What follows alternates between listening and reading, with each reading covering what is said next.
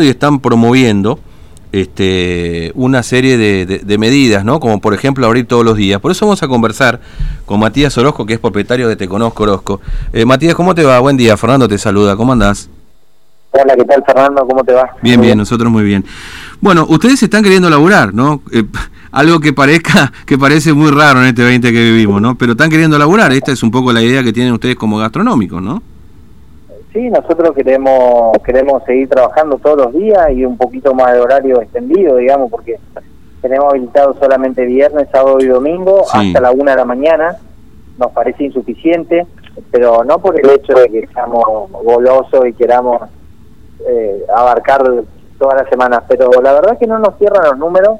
Mm, Eh, este mes nosotros este mes es el más fuerte donde más se trabaja se debería trabajar eh, tenemos que pagar aguinaldos eh, y la verdad es que no, no, no llegamos a juntar eh, se hace entendible la posición del gobierno y demás pero nosotros tenemos que tenemos que cumplir con nuestros empleados con nuestros proveedores eh, y la verdad que el 90% de los Sí. gastronómicos alquilamos tenemos Mm. alquiler también así que se nos está haciendo difícil y, y creo que dentro de lo que es la prueba piloto nosotros cumplimos correctamente.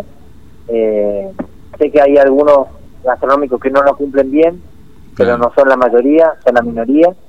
Eh, pero bueno, estamos en condiciones de pedir más días y más horarios, cosas que venimos haciendo mediante notas, eh, pedido de reunión, pedido de, de- de- de extensión de horarios, pero tampoco nos responden. mm. Así que eh, tomamos esta medida fuerte, a modo de protesta, empezar a abrir empezar a abrir horario normal para nosotros todos los días a partir del martes. El martes 22 vamos vamos a empezar a abrir. Es decir, todos los días el horario que por supuesto cada local tendrá, obviamente, Claro, este horario completo, digamos, por supuesto con el protocolo y demás, pero todos los días y horario completo. Esta es Así es. la idea. Mm, Así es, mantener el protocolo con todos los cuidados como corresponde, como hacemos el fin de semana. Claro. Nada más que eh, eh, no, no, no, nos pusimos la pila y dijimos, bueno, ya está, la única manera de protestar que tenemos es esta, no sabemos protestar de otra forma, Mm. vamos a trabajar y vamos a abrir las puertas, las puertas de nuestro negocio y vamos a atender a nuestros clientes como siempre atendimos,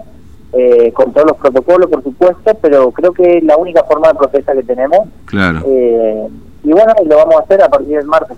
Entiendo. Eh, hablaron con otros comercios, me imagino que la gran mayoría pretende esto, obviamente, pero vos sabés que a veces, la, la- este, mientras más sean, más se siente, digamos, este tipo de cuestiones. Y a veces la gente es un poco temerosa también por acá, digamos. Hay este, cierta coordinación en- en- con la gran mayoría de los comercios eh, o de los de gastronómicos acá. Mira, todos los gastronómicos estamos pasando por la misma situación, algunos Sí. más, algunos menos, algunos con más compromiso que otros, algunos con se, se pudieron se pudieron eh, eh, retransformar, algunos no, pero todos estamos pasando por la misma situación de, de apriete, de ahogo, de angustia, y creo que todos vamos a cumplir con esa medida. Eh, en mayor o menor medida, eh, todos los gastronómicos estamos a favor de esa medida y la vamos a hacer. Y vamos a ir para adelante. Claro. Eh, por más que se expresen o no, por Mm. más que, que- que tengan miedo o no, yo creo que todos necesitamos abrir. Sí, no sí. es una cuestión política, es una cuestión de necesidad de trabajar. Mm. Ahora, este, imagino que después de tantos meses sin poder laburar, eh, ¿cuánto? Como cuatro meses fueron más, ¿no? Que sin, sin poder trabajar ustedes, Siete- siete meses, Siete siete meses. meses.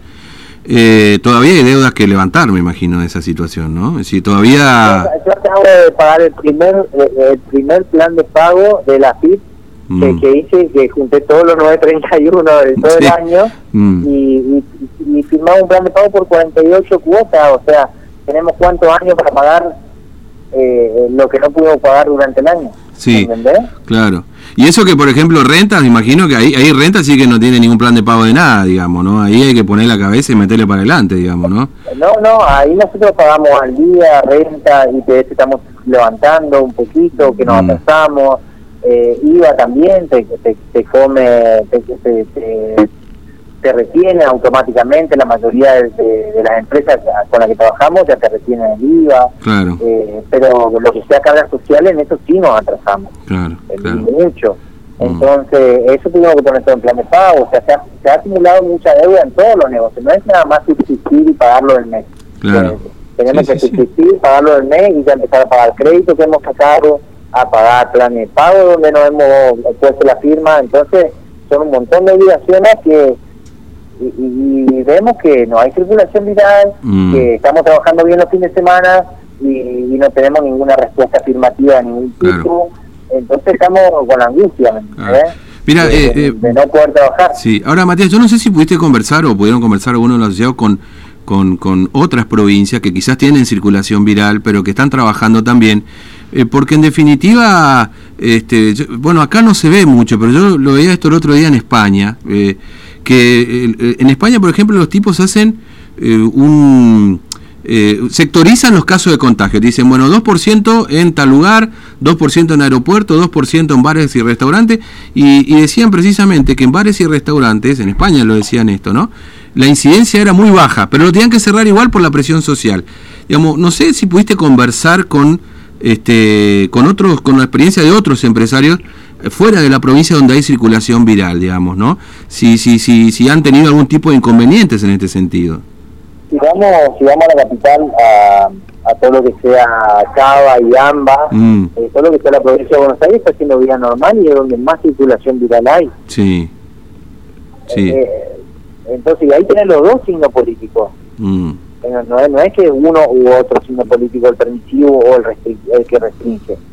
Eh, es una cuestión de, decir, bueno, el virus llegó para quedarse y hay que saber convivir. Nosotros, gracias a Dios, tenemos una situación sanitaria excepcional y que la verdad que no, no hay que quitarle mérito a eso, pero también tenemos que aprovechar eso, tenemos que aprovechar de que de que tenemos buen estatus sanitario, entonces la gente que no va a salir afuera a vacacionar afuera, que económicamente o por problemas X no va a salir, que se quede a la ciudad y que sea una ciudad amena y que sea una ciudad linda para disfrutar. Pero para eso tenemos que abrir todos los días, tienen que estar abiertas las mm. plazas, tienen que estar abiertos los comercios, eh, con distancia social, con el uso de barbijo, con todos los protocolos, pero poder trabajar y que la ciudad sea eh, eh, una ciudad linda para, para todo lo que se queden en las vacaciones. Claro, sí. Bueno, Matías, gracias por atendernos, muy amable. Un abrazo. Un abrazo grande. Hasta luego. Bueno, Matías Orojo, propietario Te Conozco Orojo y también de, este, de la